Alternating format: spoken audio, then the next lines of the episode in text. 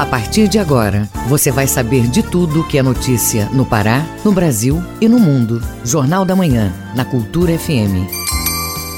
Sete horas. Pontualmente sete horas em Belém. Bom dia, ouvintes ligados na Cultura FM no Portal Cultura. Hoje, segunda-feira, 25 de janeiro de 2021. Começa agora o Jornal da Manhã com as principais notícias do Pará, do Brasil e do mundo. A apresentação de Brenda Freitas e José Vieira. Você pode participar do Jornal da Manhã pelo WhatsApp 985639937. Mande mensagens de áudio e informações do trânsito. Repetindo o WhatsApp 985639937. Os destaques da edição de hoje. Pará recebe quase 50 mil doses de vacina contra o coronavírus. Segundo dia de provas do Enem é marcado por tranquilidade na capital paraense. Secretaria Municipal de Habitação de Belém alerta sobre o golpe do Minha Casa Minha Vida. Educação positiva traz benefícios para o desenvolvimento.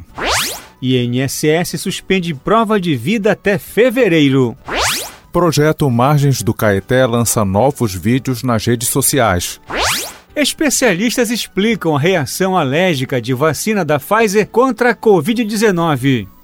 Tem também as notícias do esporte. TV Cultura mostra os jogos de Remy Paysandu pela Copa Verde. Resultados da décima rodada do Basquete Master. E ainda nesta edição, hoje tem reportagem sobre golpe no programa Minha Casa Minha Vida. PIB brasileiro teve crescimento em novembro. E o orçamento federal para órgãos de defesa do meio ambiente é o menor em 21 anos. Essas e outras notícias agora no Jornal da Manhã. 7 horas 2 minutos. 7 e 2. O Pará é notícia. O Jornal da Manhã começa com uma boa notícia. O Pará recebeu mais um lote de vacinas para o combate ao coronavírus. A prioridade vai ser para atender o interior paraense. De acordo com o governo do estado, novas remessas de imunizantes devem chegar ao longo dos próximos dias. O repórter Felipe Feitosa tem as informações. As 49 mil doses das vacinas da AstraZeneca Oxford chegaram na tarde deste domingo em solo paraense. A logística iniciou imediatamente, onde as regionais de saúde do interior do estado foram priorizadas. O governador Helder Barbalho fala sobre a forma de divisão dos medicamentos. Nós estamos recebendo 49 mil doses, todas vão para o interior e estaremos uh, garantindo a cobertura com esta chegada de 63% de todos os profissionais de saúde do estado, além de priorizar nos 10 municípios que compõem a Calha Norte, que estão mais próximos da fronteira com o estado do Amazonas, nós já iniciaremos a cobertura de, uh, das pessoas com mais de 80 anos. De acordo com o chefe do executivo estadual, as negociações junto ao Ministério da Saúde continuam para que o Estado prossiga a receber novas doses de imunizante contra o coronavírus, destaca Helder Barbalho. E a expectativa que nos foi informada pelo Ministério da Saúde é que já na segunda-feira iniciam sua distribuição de 900 mil doses. Portanto, o Pará estará recebendo já a sua parte destas 900 mil doses, com um detalhe: nós solicitamos ao Ministério que pudesse criar um fundo para os estados que estão tendo maior pressão de demandas, sejam de vacinas, sejam de percentual de população contagiada.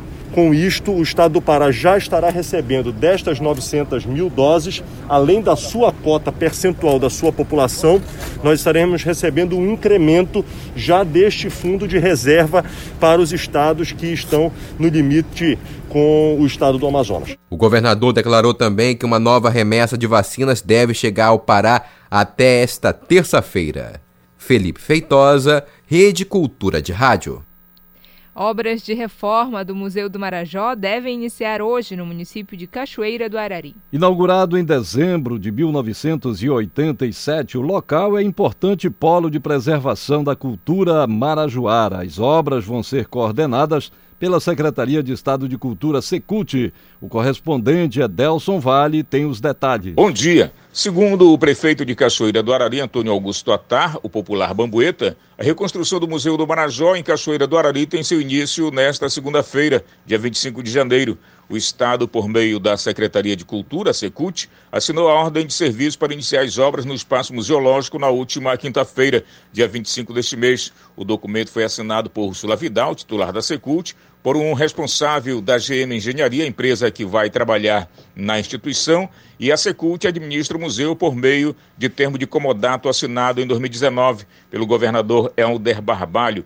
Além do investimento estrutural, o governo do estado também investe na formação e capacitação local, desde que assumiu a gestão compartilhada do espaço por meio de seu sistema integrado de museu e memórias, foram ofertadas capacitações para fazer a seleção e catalogação do rico acervo do Museu do Marajó. Durante o ato de assinatura, a secretária Ursula Vidal anunciou a abertura da oficina Preservação e Conservação de Coleções Museológicas em parceria com a Prefeitura de Cachoeira do Arari. Serão ofertadas cinco bolsas de 700 reais para formação continuada ao longo de um ano. De Soura, Delson Vale, Rede Cultura de Rádio. Governo do Estado anuncia a reabertura do Hospital de Campanha em Santarém, no Oeste Paraense. Confira este e outros detalhes no Giro pelo Interior. Informações com o repórter Felipe Feitosa. A iniciativa do governo do Pará, em parceria com a Prefeitura Municipal de Santarém, é uma das formas para o enfrentamento do aumento de casos de Covid-19 nos municípios do Baixo Amazonas. A unidade vai ofertar 60 leitos clínicos, o governo do estado já aumentou o número de leitos exclusivos para pacientes do coronavírus e atende todos os municípios do extremo oeste do Pará. Santarém já conta com 40 leitos de UTI, Itaituba 60 e em Juruti foram instalados 10 leitos de UTI. A região também já conta com 87 leitos clínicos. O governo do estado deu início à segunda etapa do projeto de obras da PA 256 na região do Nordeste paraense. A ordem de serviço, assinada pelo governador Helder Barbalho no último sábado, contempla um total de 56 quilômetros entre Ipixuna do Pará até Tailândia.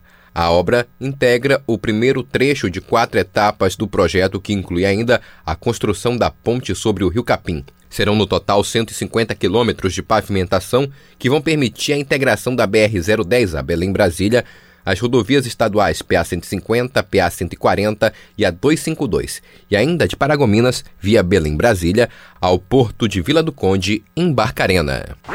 A Secretaria de Estado de Segurança Pública e Defesa Social, Segup, deflagrou na última sexta a Operação Netuno 2, no município de Garapé-Miri, Nordeste Paraense. As ações ocorreram nos rios e furos da região e ainda no entorno da PA 151. Um dos resultados foi a apreensão de madeira ilegal. Mais de 40 agentes, entre policiais civis e militares e servidores da SEMAS, participaram dos trabalhos. No primeiro dia de operação, 380 metros cúbicos de madeira foram apreendidos. Felipe Feitosa, Rede Cultura de Rádio. 7 horas 8 minutos. 7 e 8. Você está ouvindo Jornal da Manhã. Educação. O segundo dia de provas do Exame Nacional do Ensino Médio foi marcado por escolas com poucos estudantes. Calmaria também no quesito segurança com poucos registros de ocorrências. Os mais de 330 mil paraenses inscritos tiveram cinco horas para responder 90 questões de matemática e ciências da natureza. O repórter Marcelo Alencar ouviu estudantes que participaram das provas. Acompanhe agora. No Pará, mais de 330 mil estudantes estavam aptos para o exame. Desses, 166 mil se ausentaram no fim de semana passado, quando ocorreu a primeira metade em Belém, a movimentação foi tranquila em frente aos locais de realização das provas. Alguns estudantes que participaram do Enem fazem uma avaliação dos testes e a expectativa dos resultados. Eu acho que não foi muito bem assim, por falta de bastante estudo assim, porque o perda de foco, essas coisas, por causa da pandemia, né? Aí eu... As questões para mim de matemática e de física estavam bem fáceis. A prova em si estava difícil devido a tudo isso que aconteceu, né? Essa pandemia acabou prejudicando sim os alunos.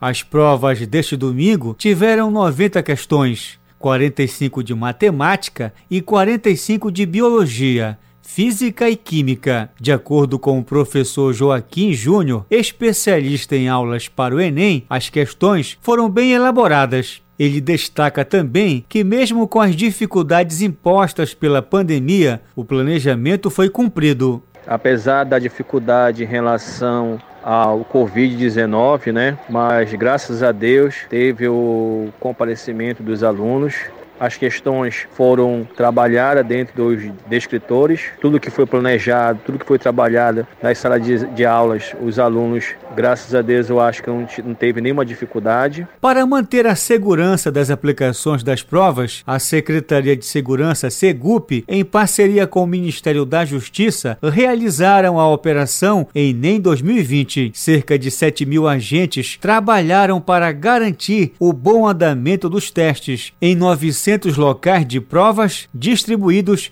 em 80 municípios paraenses. O titular da Segup, o Alame Machado, explica o balanço das fases 1 e 2 da operação. Na verdade, essa segunda fase, até bem melhor, nós tivemos bem menos ocorrências, tanto de falta de energia no estabelecimento de ensino, quanto as ocorrências até criminais.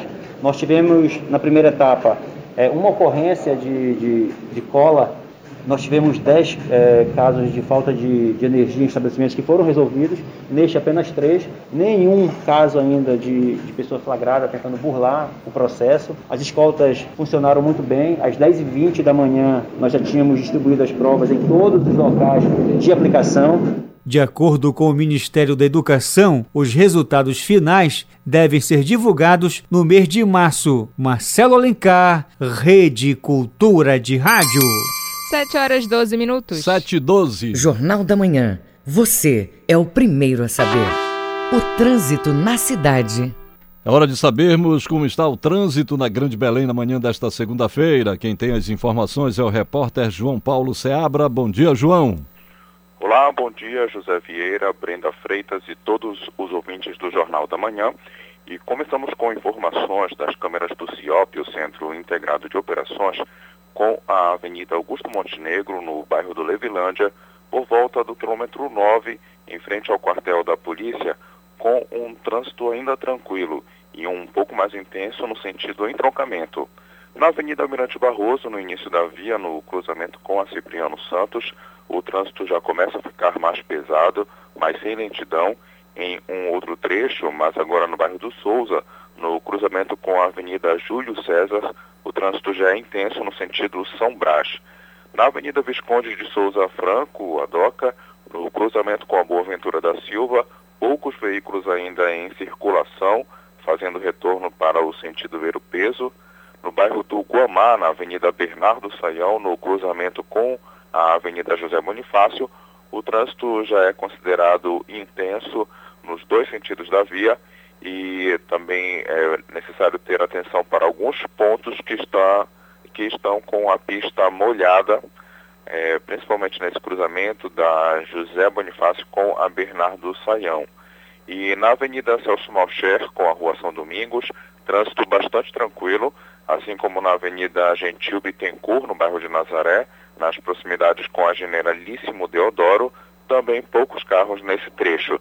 E no bairro do Curió, na Avenida João Paulo II, no cruzamento com a perimetral, o fluxo já é intenso, porém sem pontos de lentidão, principalmente no sentido Ananindeua.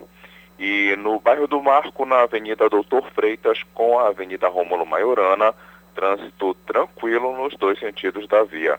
E também temos algumas informações do aplicativo Waze, começando pelo bairro do Marizal, na Avenida Generalíssimo Deodoro, são dois quarteirões com lentidão, começando na Gentil Bittencourt, com velocidade média de 9 km por hora.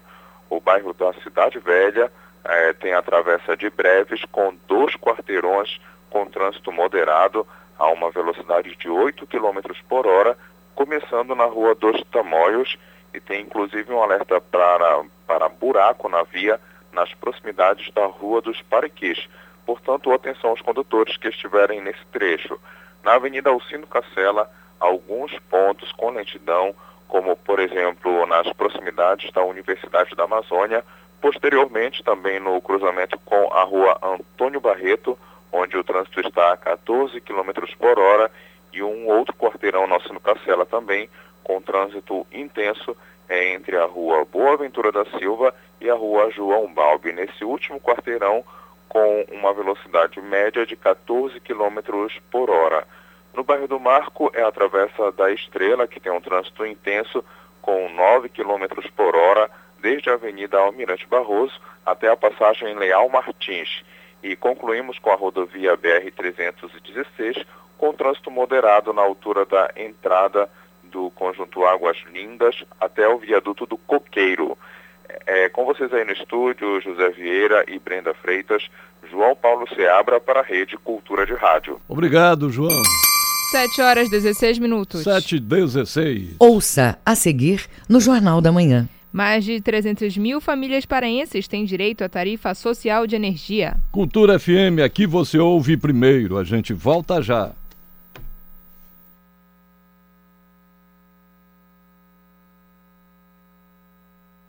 Estamos apresentando Jornal da Manhã.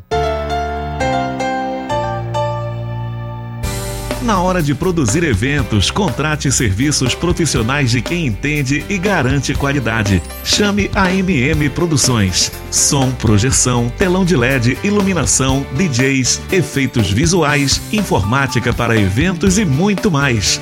MM Produções. O som, a luz e a imagem do seu evento. Fone 33558668 www.mmproduçõesweb.com De segunda a sexta, às duas da tarde, na Cultura FM, Coletânea. Produção e apresentação, Paulo Brasil.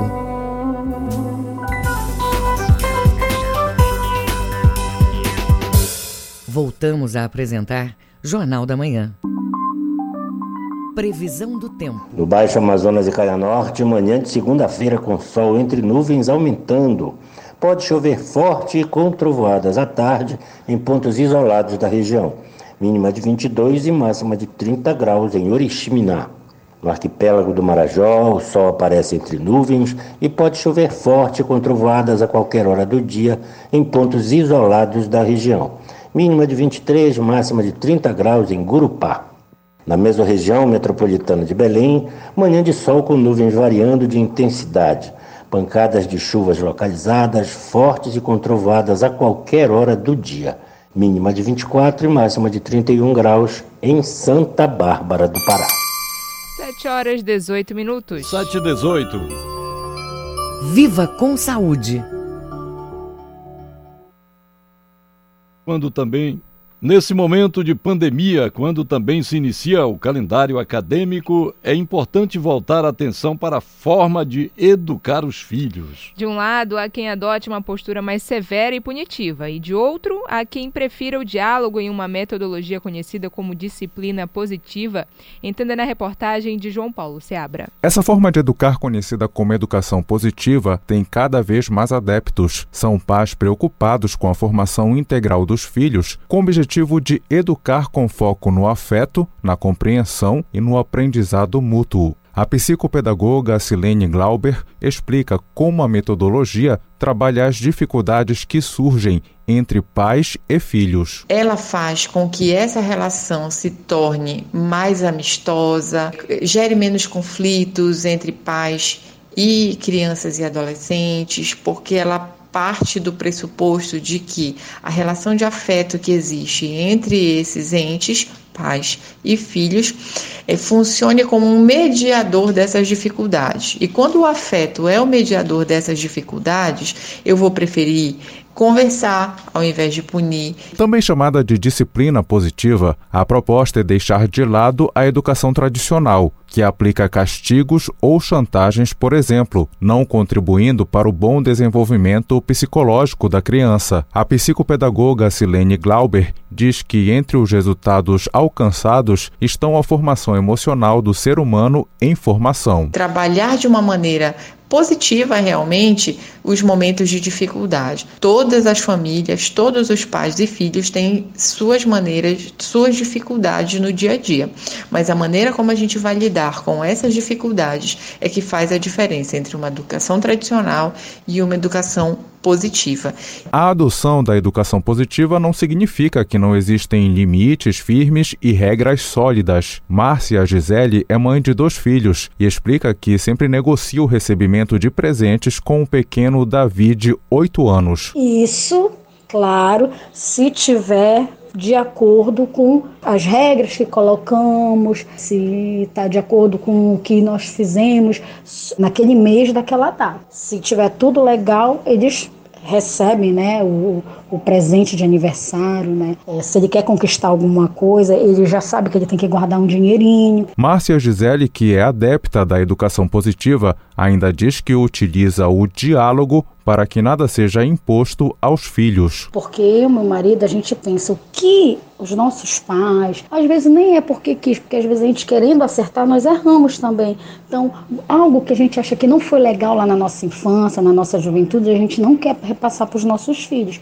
Por isso que a gente prioriza a opinião deles. Os especialistas afirmam que a educação positiva dá ênfase ao melhoramento da autonomia, do otimismo, da autoconfiança e de outras habilidades que preparam a criança para a vida. João Paulo Seabra, Rede Cultura de Rádio. Três pesquisadores do Museu Paraense Emílio Guilde estudaram o DNA de duas aves da região amazônica. A partir da pesquisa, foi possível ter detalhes da evolução das espécies e das áreas onde habitavam ao longo de milhares de anos. Os resultados foram apresentados em revista científica internacional.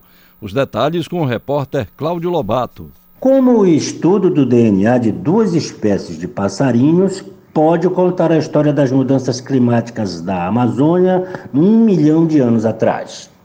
O novo estudo revela informações sobre o passado de duas aves, a choca do bambu e o papa-formiga barrado, e das áreas habitadas por elas há milhares de anos atrás na Amazônia.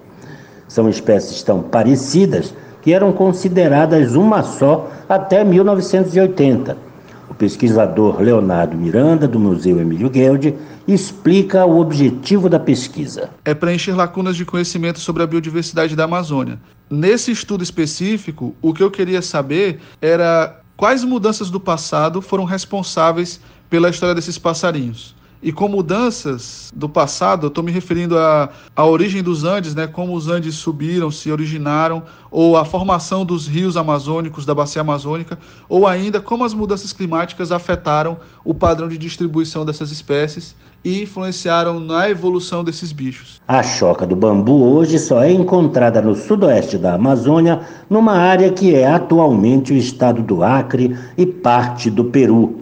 Já o papa-formiga barrado ocorre em toda a Amazônia. As duas espécies se diferenciaram com o surgimento da Cordilheira dos Andes e da Bacia Amazônica. Com as mudanças na geografia e no clima, as espécies também se dividiram.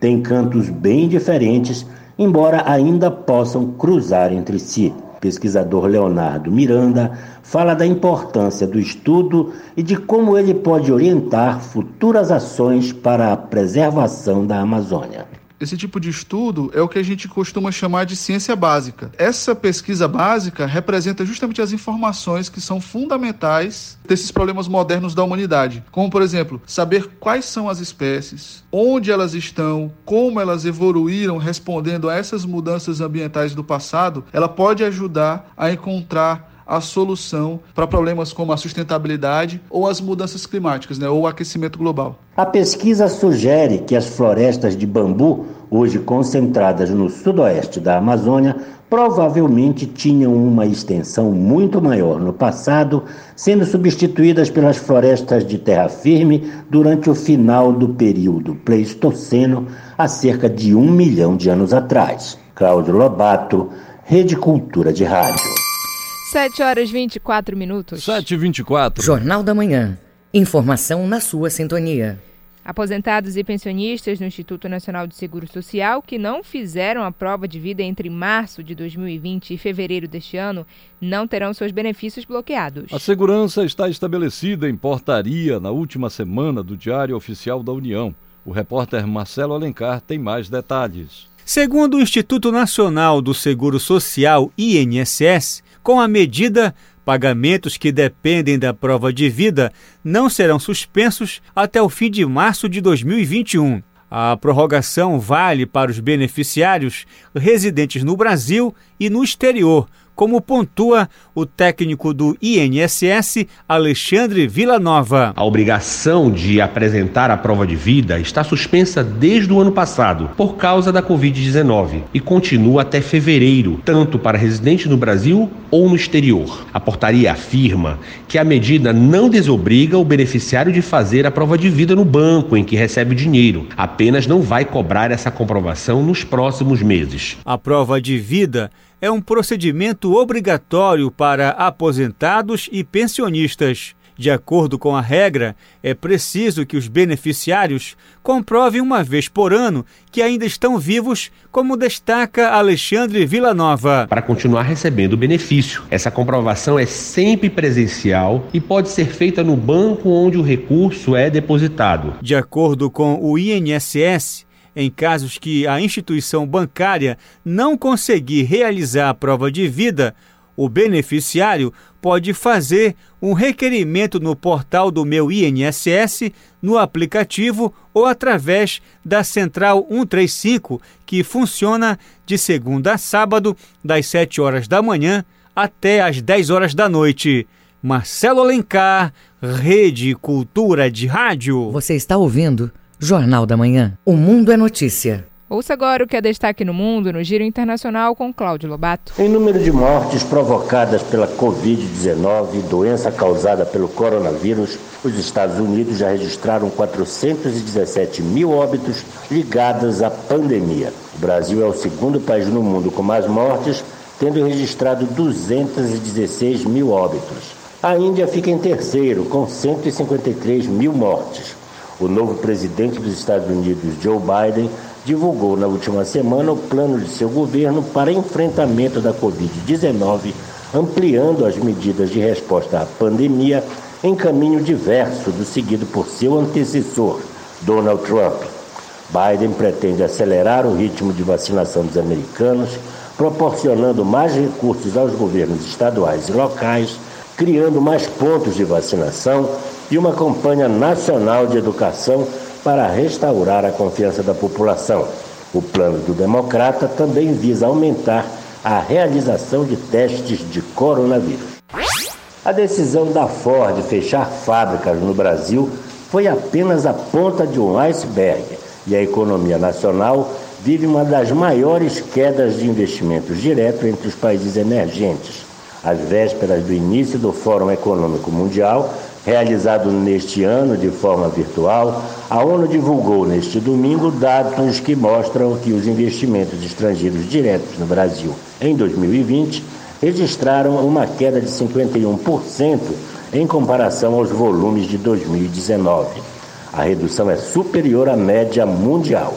No Brasil, o investimento diminuiu para 33 bilhões de dólares, enquanto o programa de privatização e as concessões de infraestrutura pararam durante a crise pandêmica, indicou a Conferência da ONU para o Comércio e Desenvolvimento. As indústrias mais afetadas foram as de transporte e serviços financeiros, com quedas na entrada de fluxos de mais de 85% e 70%, respectivamente, e as indústrias de extração de petróleo e gás e automotiva, que registraram ambas uma queda preliminar de 65% nos fluxos, explicou a ONU.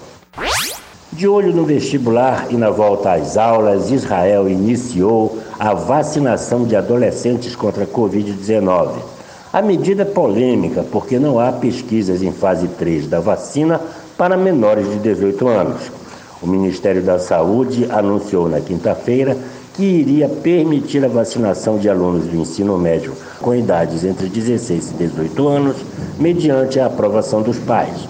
O diretor-geral do Ministério da Saúde, Rezi Levi, admitiu a uma rádio local que ainda não se tem muita informação sobre a vacinação em jovens, mas que os possíveis efeitos colaterais serão inferiores às vantagens da vacinação.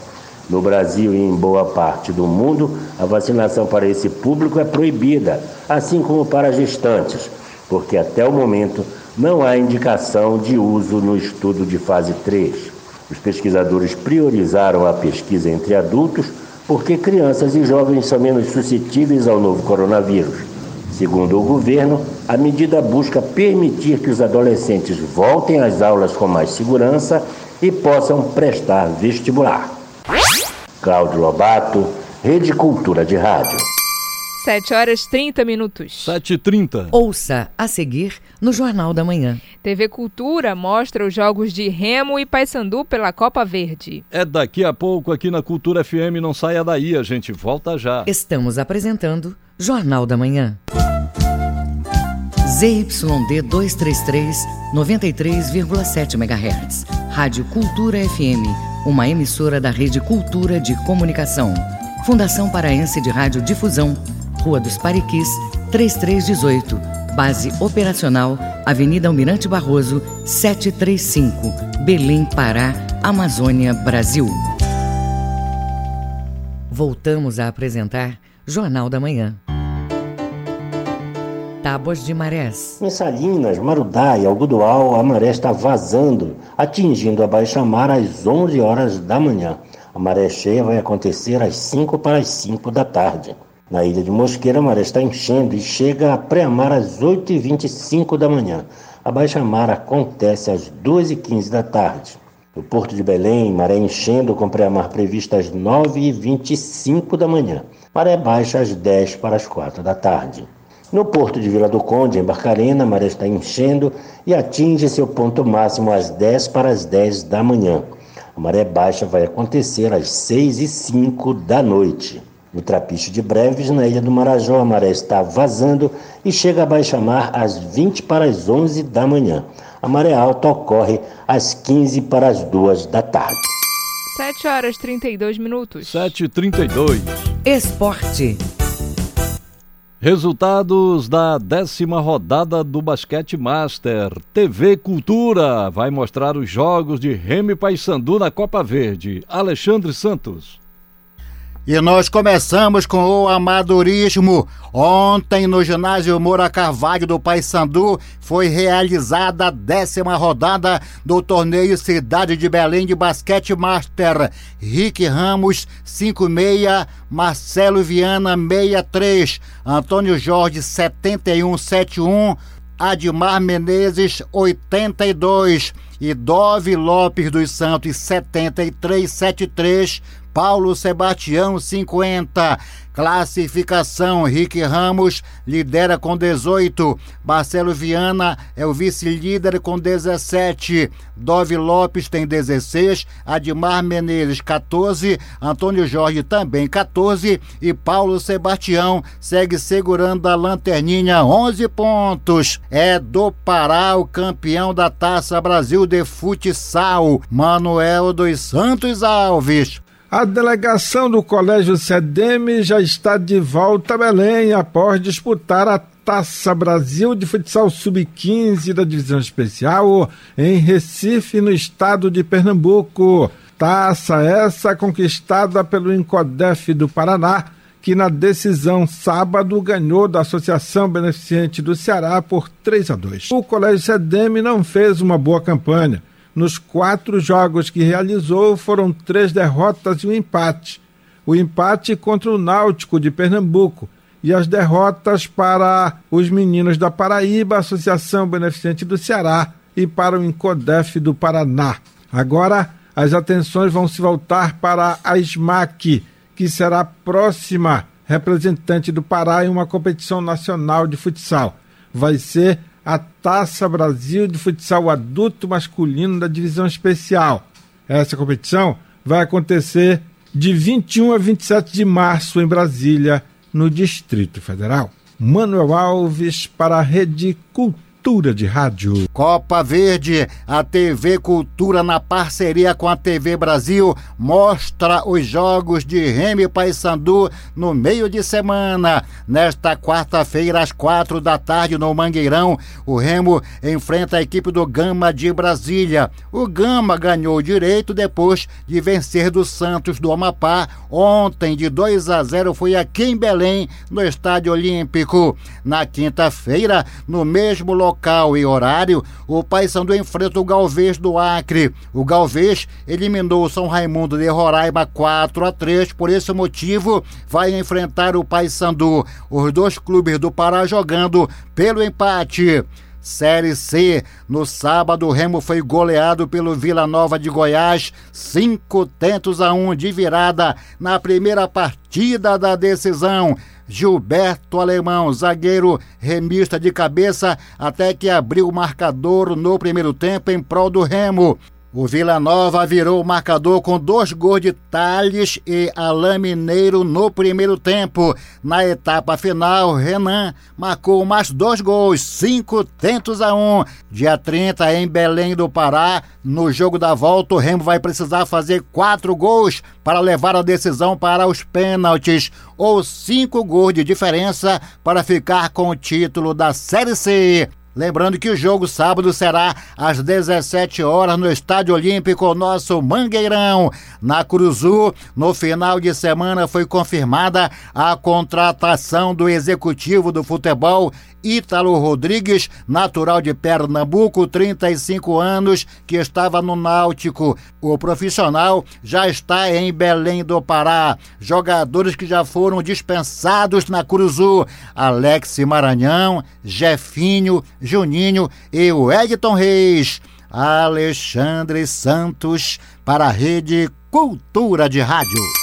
7 horas 36 minutos. 7h36. Fique sabendo primeiro, Jornal da Manhã, aqui na Cultura FM. O Jornal da Manhã inicia hoje uma série de reportagens para abordar um problema que assola a vida do brasileiro: o golpe, conhecido no meio jurídico como estelionato, que é a tentativa ilícita de se ter vantagens em diferentes formatos. E na primeira reportagem você vai saber os cuidados para quem pretende aderir ao programa Minha Casa Minha Vida.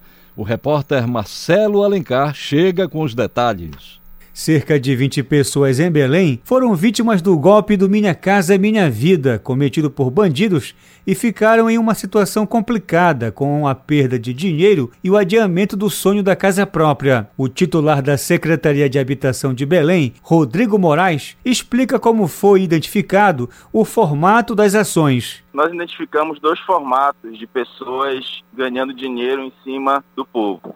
Primeiro são lideranças comunitárias, na verdade se dizem lideranças comunitárias, que prometem fazer o cadastro das pessoas para que as pessoas possam é, entrar na fila do Minha Casa Minha Vida. E aí essas pessoas pagam para fazer o cadastro. Esse é o primeiro golpe, porque você não precisa pagar para ninguém. O cadastro é individual e pode ser feito na secretaria ou no próprio site Viver Belém. Um golpe mais é, denso é quando alguém se diz funcionário da SEAB ou da Caixa Econômica e diz que vai facilitar a entrega do apartamento e vai conseguir o apartamento para a pessoa. E aí é um golpe de um valor maior. De acordo com o titular da Secretaria de Habitação de Belém, Rodrigo Moraes, não é necessário o uso de intermediação para fazer o cadastro e os critérios são estabelecidos pelo Ministério das Cidades e os Conselhos Municipais de Habitação. Não precisa de intermediário para fazer o cadastro ninguém pode pagar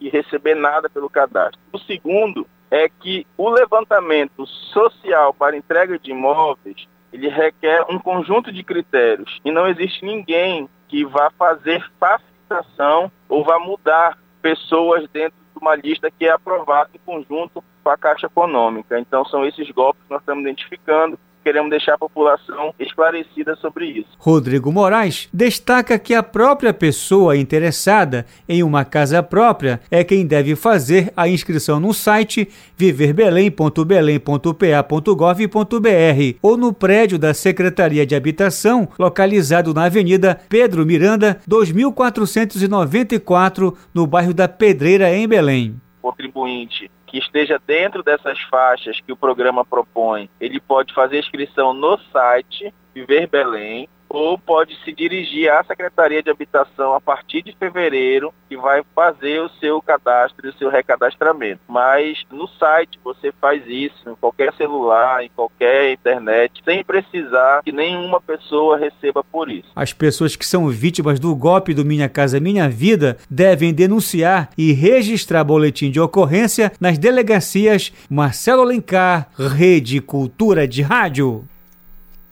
Amanhã, segundo a reportagem, vai falar sobre o golpe da vacina. Não perca, aqui no Jornal da Manhã. 7 horas e 40 minutos. 7 e 40. Jornal da Manhã. Você é o primeiro a saber. Os números da economia. Levantamento da Fundação Getúlio Vargas mostra que PIB brasileiro apresentou índice positivo no mês de outubro. Os índices de investimento também voltaram a crescer no país. Confira com a repórter Tamara Freire. A economia brasileira cresceu 1,1% no mês de novembro de 2020 pelos cálculos do monitor do PIB da Fundação Getúlio Vargas. Esse resultado significa a manutenção da trajetória de retomada, com um incremento de 4,4% no trimestre encerrado em novembro, frente aos três meses anteriores. Já na comparação com novembro de 2019, o saldo é negativo em 0,6%. Mesmo assim, o resultado representa a menor queda nessa avaliação entre os anos desde o início da pandemia. Na comparação com outubro, os três grandes setores da economia, agropecuária, indústria e serviços, apresentaram crescimento. Já o consumo das famílias caiu, tanto na comparação entre os meses quanto com relação ao ano anterior. Os investimentos também voltaram a crescer, fechando o trimestre com resultado positivo de 1%, puxado pela compra de máquinas e equipamentos para a indústria da transformação. Mas mas os bons resultados estão dentro da expectativa e não modificam a previsão de queda geral do produto interno bruto de cerca de 4% em 2020. O monitor do PIB é um indicador que antecipa as tendências econômicas a partir das mesmas fontes usadas pelo IBGE para calcular a soma oficial de todos os bens e serviços produzidos no país. Da Rádio Nacional no Rio de Janeiro, Tamara Freire. Estudo apresentado pela concessionária de energia revela que cerca de 380 mil famílias paraenses se enquadram na tarifa social. O benefício permite descontos significativos na conta de luz. Saiba quais são os, cre... os critérios para entrar no programa. O repórter Marcelo Alencar tem os detalhes. Mais de 380 mil famílias estão aptas para começar a ter descontos na conta de luz, mas ainda não estão cadastradas junto à distribuidora. Belém e Ananindeua são os municípios onde há o maior número de potenciais beneficiários, em torno de 48 mil no total. Cleiton Soares, representante da Equatorial Pará, destaca quem pode solicitar o abatimento. Para ter direito a essa tarifa de baixa renda, ele tem que ter o número do NIS, que é o número de inscrição social. Esse NIS ele deve estar atualizado a cada dois anos no Centro de Referência da Assistência Social, que é o CRAS, ou na Secretaria de Assistência Social do seu município. É, com uma renda per capita de até meio salário mínimo. E aqueles clientes que têm o BPC, que é o benefício da prestação continuada, o autônomo Chico Masaki aponta que a redução no consumo ajuda no final do mês. Já a dona de casa Eliette de Jesus explica que não possui o desconto e, com isso, tem muitas dificuldades de quitar a conta de energia. Essa tarifa social me ajudou muito, porque moro só e a conta de luxo minha é muito alta, então me ajudou bastante. Se eu tivesse esse desconto, de energia, eu acredito que ia me ajudar bastante, porque quando o salário chega e começa a pagar, a pagar tudo, não fica nada, não sobra nada. Vezes que o estalão de energia atrasa chega ao ponto de vir com aviso de corte. Os números mostram também que nos municípios de Santarém, Abaetetuba, Castanhal, Paragominas, Capanema, Marabá, Paraopebas e Redenção, existem cerca de 54 mil pessoas com direito à tarifa social de energia elétrica. Essas famílias estão prontas para receber o benefício, mas precisam efetuar o cadastro, como explica Cleiton Soares. Esse cadastro ele pode ser via WhatsApp, através do telefone 91, código de área 3217 8200 por meio do site www.equatorialenergia.com.br ou por meio da central telefônica, que o número é o 0800 091 0196. Marcelo Alencar, Rede Cultura de Rádio. O recente anúncio do fim das atividades da montadora Ford no Brasil trouxe alertas sobre a crise que o setor industrial brasileiro passa nos últimos meses por conta da pandemia. A alegação do governo foi o corte dos subsídios junto à empresa. A questão é tema do comentário dessa semana do professor e educador financeiro Pedro Loureiro. Bom dia. O Brasil está sentindo a saída da Ford, assim como de outras multinacionais. Se somarmos ao fechamento de, em média, 17 indústrias por dia em 2019, contando sábados, domingos e feriados. Além do grande número de fábricas que fecharam as portas em 2020, estamos passando pelo maior movimento de desindustrialização de nossa história, junto com a maior crise econômica que já assolou a economia brasileira. Mas e a FOR? Qual foi o motivo dessa decisão? Equipe econômica sem entregar nenhuma das promessas de campanha, em muitos casos, para a sorte do Brasil. Mas o fato é que ninguém consegue fazer previsões seguras sobre onde vamos parar. Mas o governo disse que ela pediu mais subsídios, mas que foram negados. Contudo, foi desta maneira que a indústria brasileira cresceu, na base do subsídio. Dá para mudar e sair negando? Claro que não. Este é um processo de longo prazo. Ou, como foi o caso, teremos mais e mais desempregados no maior e mais cruel índice de desemprego, subemprego e desalento da nossa história. Resumindo, não podemos continuar subsidiando a grande indústria sem contrapartida, mas também não dá para cortar tudo de uma hora para outra. Podemos fazer como países que acertaram no ponto. A indústria recebe subsídios, mas deve oferecer algo de valor em troca. Aqui só oferecem emprego. Vejam bem, o emprego virá com a elevação da produtividade. As empresas contratarão naturalmente, porém, melhor gestão de resíduos, produtos menos poluentes e tantas outras coisas que deveriam ser exigidas em contrapartida aos subsídios poderiam ser uma moeda de troca justa. Se a indústria ficar por aqui, os empregos se manterão de forma natural. Nossos governos pedem pouco em troca do muito que dão. Eu sou Pedro Loureiro, educador financeiro e professor de administração e de gestão pública para o Jornal da Manhã. 7 horas e 47 minutos. 7 e 47 Ouça a seguir no Jornal da Manhã. Orçamento federal para órgãos de defesa do meio ambiente é menor em 21 anos. Cultura FM, aqui você ouve primeiro. A gente volta já. Estamos apresentando Jornal da Manhã.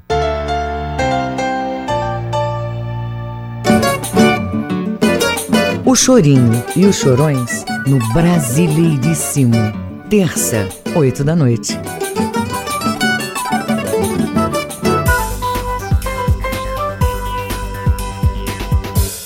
Voltamos a apresentar Jornal da Manhã. Previsão do tempo. No nordeste do estado, a segunda-feira amanhece com sol e nuvens aumentando durante o período. Podem ocorrer pancadas localizadas, fortes e controvoadas a qualquer hora do dia, em pontos isolados da região. Mínima de 23, máxima de 31 graus em Acará. No sudoeste paraense, manhã de sol entre nuvens aumentando. Chove forte à tarde, com trovoadas em pontos isolados da região. Mínima de 20, máxima de 30 graus em Senador José Porfírio. No sudeste do Pará, o sol aparece entre nuvens aumentando pela manhã. À tarde, pancadas localizadas, fortes e com trovoadas em pontos isolados. Mínima de 22 e máxima de 30 graus em Cumaru do Norte. 7 horas e 48 minutos. 7 e 48 Jornal da Manhã. Você é o primeiro a saber. Política. Candidato governista à presidência da Câmara, o deputado federal Arthur Lira recebe apoio de grupo ruralista. Além de Arthur Lira, oito nomes compõem a disputa. A escolha será no dia 1 de fevereiro. O repórter Yuri Hudson traz os detalhes. A disputa pela presidência da Câmara vai se acirrando e o governo federal cada vez mais vai publicizando apoio ao candidato Arthur Lira, do PP. Integrantes da bancada ruralista se reuniram com o presidente da República Jair Bolsonaro para reforçar o apoio ao candidato do Palácio do Planalto.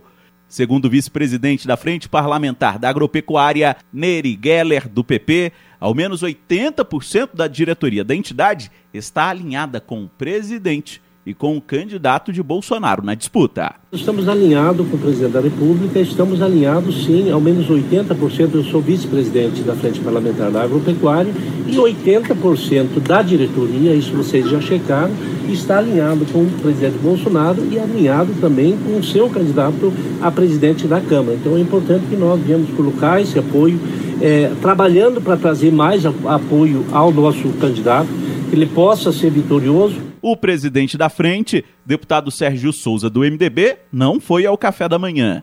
Ele, que é do partido de Baleia Rossi, opositor de Lira, sustenta que não houve uma reunião formal da frente com o presidente, mas um encontro de integrantes da bancada. Oficialmente, tanto a frente parlamentar quanto a bancada ruralista não costumam declarar apoio formal a algum candidato. Isto porque as duas entidades são compostas por uma frente suprapartidária, ou seja, reúnem parlamentares de vários partidos. De Brasília, Yuri Hudson. Levantamento revela que verbas para os órgãos de defesa e preservação do meio ambiente vão ter cortes significativos. Os números foram apresentados pelo governo junto ao Congresso. Os dados preocupam entidades ambientais. O repórter Daniel Fagundes tem as informações. O orçamento proposto pelo governo federal para o Ministério do Meio Ambiente e órgãos vinculados é o menor em 21 anos. É o que aponta o relatório Passando a Boiada, lançado pelo Observatório do Clima. O estudo revela que o projeto de lei orçamentária de 2021, que será analisado pelo Congresso em fevereiro, prevê 1,7 bilhão de reais para todas as despesas do meio ambiente, inclusive as obrigatórias. Na série histórica, desde o ano 2000, o montante autorizado nunca foi menor do que 2,9 bilhões de reais. O secretário executivo do Observatório do Clima, Márcio Astrini, afirma que o presidente Jair Bolsonaro está cumprindo as promessas feitas na campanha eleitoral de 2018. O governo já prometia isso. Bolsonaro, lá, antes de assumir a presidência da República, disse que queria acabar, por exemplo, com o Ministério do Meio Ambiente. Disse que não daria mais nenhum palmo de terra para indígenas. O próprio ministro do Meio Ambiente, logo depois que assumiu, disse que acabaria com as unidades de conservação. Então, o que eles estavam dizendo ali é que eles tinham um plano e o plano era a destruição ambiental. E é o que está acontecendo. Nos últimos dois anos, o país registrou um aumento do desmatamento e das queimadas. Mesmo assim, o governo inicia 2021 com uma redução de 27% no orçamento para fiscalização ambiental e combate a incêndios florestais, considerando IBAMA e Instituto Chico Mendes. Márcio Astrini comenta que o corte de recursos se soma a outras medidas prejudiciais ao meio ambiente. No relatório a gente aponta mais de 30 situações, mas, por exemplo, o privilégio que estão recebendo madeireiros ilegais. O governo está incentivando a extração ilegal de madeira, o governo tomou uma série de medidas para incentivar a grilagem de terras na Amazônia, diminuiu a fiscalização em campo, persegue fiscais, né, reduziu o orçamento, reduziu a quantidade de multas. O governo, por exemplo, paralisou o Fundo Amazônia. Existem 3 bilhões de reais neste momento depositados num fundo, poderiam estar sendo utilizados utilizados para combater o desmatamento, mas o governo não usa o dinheiro exatamente porque não quer. A reportagem da agência Rádio Web entrou em contato com o Ministério do Meio Ambiente, mas até o fechamento desta matéria não obteve retorno. Agência Rádio Web de Porto Alegre, Daniel Fagundes. 7 horas e 53 minutos. 7 e 53 Jornal da Manhã. Informação na sua sintonia. A informação de que duas pessoas na Inglaterra desenvolveram reações alérgicas graves após receberem a vacina da Pfizer BioNTech fez com que as autoridades do Reino Unido emitissem um alerta para as pessoas com histórico de alergias para que aguardem a apuração do caso. O Departamento de Imunização da Associação Brasileira de Alergia e Imunologia aponta que as reações desse tipo são raras. Vamos saber um pouco mais do assunto na reportagem de Marcelo Alencar. Segundo os especialistas, a alergia da vacina contra a Covid-19 pode acontecer como qualquer outro tipo de alergia a vacinas. Por esse motivo, os técnicos devem perguntar sobre o histórico do indivíduo. O infectologista e chefe do setor de vigilância em saúde e segurança do Hospital Barros Barreto, Lorival Massola, explica sobre o risco-benefício e a contraindicação da vacina. Vou dar um exemplo clássico, a própria questão da, da gestação. É, não foi testada vacinas em gestantes, mas se por acaso tiver uma profissional da linha de frente que esteja trabalhando com Covid e que esteja gestante, a gente tem que pesar o risco-benefício. Então, em relação à alergia, é a mesma coisa. A única alergia que a gente contraindica qualquer tipo de vacina é quando você tem o que a gente chama de alergia grave. Uma alergia grave àquele produto. O comunicado do Reino Unido é para pessoas que tiveram alergias semelhantes à falta de ar, lesões na pele e edema de glote. Uma reação grave que pode ser fatal, mas é rara. Lourival Massola chama a atenção que, apesar da situação, é importante que as pessoas sejam vacinadas. Você tem sim que reforçar, é necessário ser vacinado. As contraindicações são muito poucas. Ah, uma delas é a questão de alergia conhecida grave aos componentes da vacina e a outra seria a pessoa estar com uma síndrome respiratória aguda, uma síndrome gripal neste momento. Quem tem qualquer tipo de alergia a algum alimento ou substância deve sempre informar ao profissional que vai administrar o medicamento ou a vacina antes de receber a intervenção. Marcelo Alencar, Rede Cultura de Rádio. No começo desse mês, o artista Paulo César Júnior lançou as primeiras performances do projeto inspirado no Rio Caeté, no município de Bragança, Nordeste Paraense. Agora, no último vídeo da série, que deve ser lançado essa semana, denominado Margens, é a vez de mostrar as artes que são produzidas pelos ribeirinhos João Paulo Seabra. Cada apresentação aborda um olhar diferente sobre o rio Caeté. A primeira performance traz aspectos culturais das margens do rio, como a festividade de São Benedito. Na segunda, batizada de Lama, o público tem a oportunidade de entrar em contato com o imaginário amazônico. Já o último vídeo da série que tem lançamento previsto para esta terça-feira, é hora de vivenciar as artes produzidas pelos ribeirinhos. O ator e mestre em artes pela Universidade Federal do Pará, Paulo César Júnior, explica que a performance é uma maneira de aumentar a autoestima dos artistas que às vezes não têm condições de alcançar o grande público. Esse projeto contribui com a comunidade no sentido da gente tentar se empoderar da nossa história, da nossa cultura, dos nossos olhares sobre o Rio Caeté e principalmente pensar que aquilo que a gente produz, aquilo que a gente tem ao nosso entorno é importante e deve ser tematizado também nas nossas obras artísticas. Então o projeto Margens do Caeté, ele acompanha essa correnteza do rio, olhando para as margens, para essas pessoas que estão por trás das manifestações culturais. Após seis anos morando em Belém, onde participou de várias produções teatrais, o ator Paulo César Júnior retornou a Bragança, sua cidade natal algumas semanas antes do início da pandemia. O momento foi de adaptação e recomeço de uma nova jornada, quando surgiu a ideia do projeto. Ele conta que o principal objetivo é valorizar a criação de artistas da terra. Então são pessoas que vivem em Bragança, que têm uma relação com a cena cultural e artística da cidade, que vêm comigo nesse projeto falar um pouco sobre o Rio Caeté e pensar também imagens poéticas, essa relação da, entre a criação artística e a, e a cultura. Então o objetivo principal do projeto é exaltar aquilo que a gente tem de melhor nas margens do Rio Caeté e principalmente as nossas riquezas, né? O projeto Margens do Caeté recebeu financiamento público da Secult, Secretaria de Estado de Cultura, pelo edital Pré-Amar de Cultura e Arte. O último episódio da série deve estar disponível a partir das 9 horas da manhã desta terça no canal do YouTube Correnteza Produções. João Paulo Seabra, Rede Cultura de Rádio.